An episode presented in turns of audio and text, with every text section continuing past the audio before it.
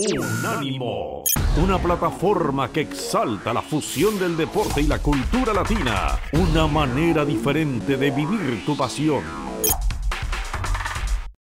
¿Qué tal amigo de Unánimo Deportes? Arrancamos aquí con otra sección de lo que hemos dado a llamar los cuentos de fútbol del poeta. Hoy nos vamos a referir a las verdaderas chivas, que no son realmente un rebaño sagrado. El hincha se ilusiona, el jugador cree y la prensa vende. Generalmente una mercadería de la que conoce poco, pero que necesita por un tema comercial parezca de alta calidad. Esa ecuación, bomba explosiva de fe, fue detonada la primera fecha de clausura 2022 del fútbol mexicano. La goleada al Mazatlán con 15 minutos finales de ensueño en el primer tiempo, incluyendo tres goles de alta factura, hizo que ya y a muy temprana hora en el campeonato se comenzara a hablar de las nuevas chivas galácticas del PEP mexicano. En la fecha 2, el Guadalajara se vio las caras con los Tuzos de Almada en el Hidalgo. El técnico uruguayo mandó a su equipo a presionar desde el arranque, forzó un par de errores en la salida y facturó rápidamente un par de goles que le dieron no solo una ventaja apreciable, sino también la tranquilidad necesaria para manejar los tiempos y las zonas de juego en la segunda mitad. Inmediatamente después de la derrota, los fatalistas titularon Este es el verdadero Chivas. Es exactamente igual al mismo del año pasado agregaban derrumbando el castillo de sueños construido exactamente hace una semana atrás por ellos mismos. Ni tan lejos que no alumbre, ni tan cerca que queme al santo, dicen en México. Ni las chivas son galácticas, ni Leaño es el guardiola mexicano, pero tampoco son el peor equipo de la historia del legendario Guadalajara. Este equipo lleno de vaivenes, con tantas caras de, de un fantasma que cada uno imagina y pinta a su manera, es el resultado de muchos años de mala gestión deportiva, que no se arregla con una varita mágica en un día, ni siquiera con la desbordante motivación y el insultante optimismo de un entrenador que como su equipo necesita definir una identidad ganadora para poder volver al futuro. Si no se conforma un plantel a la altura de la historia y las aspiraciones del viejo rebaño sagrado, Marcelo Michel no podrá conseguir el objetivo de ubicar a este equipo en lo más alto de la liga ni él ni el verdadero Pep. Ante Mazatlán, Leaño acertó en la ubicación de Alexis muy cerca de Saldívar y de esa forma potenció a un delantero que ya ha fracasado en Puebla, Monterrey y en el mismo Chivas.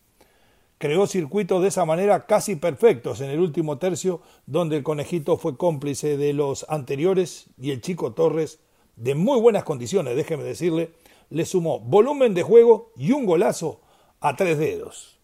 En la derrota contra el Pachuca, el técnico eligió repetir el once inicial. Por aquello de equipo que gana no se toca. Más válido para los civiles que para los hombres de fútbol. Y cayó 2 a 1, pero pudo ser, pudo ser por un par más.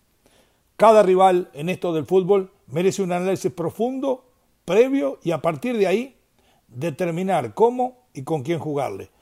Es lógico que siempre se debe tener una base de siete u ocho fijos en la alineación y después el plan de cada día determinará las hojas con las que completaremos el arbolito, como le gusta decir a los entrenadores.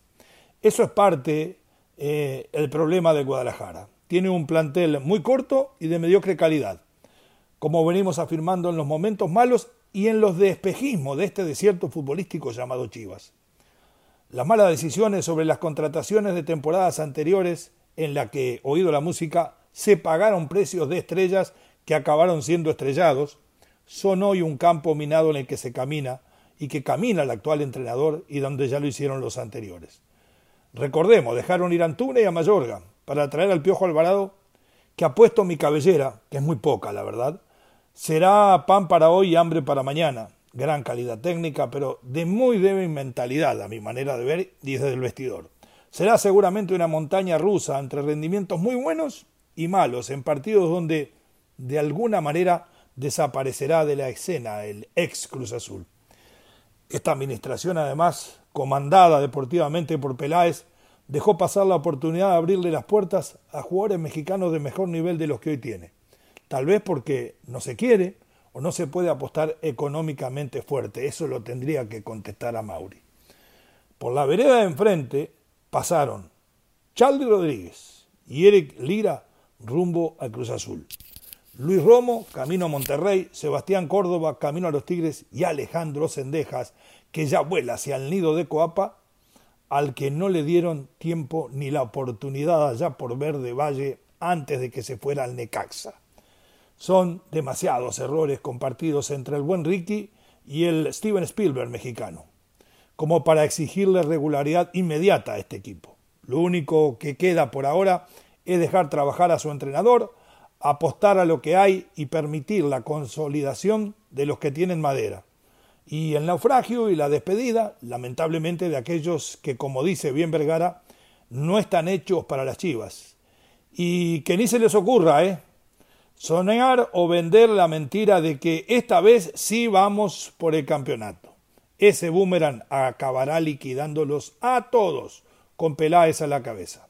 Si como creo este semestre será mejor que el anterior, se deberá hacer memoria y balance al final y buscar los buenos de verdad que el equipo necesita para volver a ser grande y sagrado. Hoy ya no lo es. Fuerte abrazo gol de parte de Leo Vega y la recomendación que nos escuche de lunes a viernes, de las 9 a las 12 de la mañana, en los menos meros de la raza. Hasta la próxima. Unánimo, una plataforma que exalta la fusión del deporte y la cultura latina, una manera diferente de vivir tu pasión.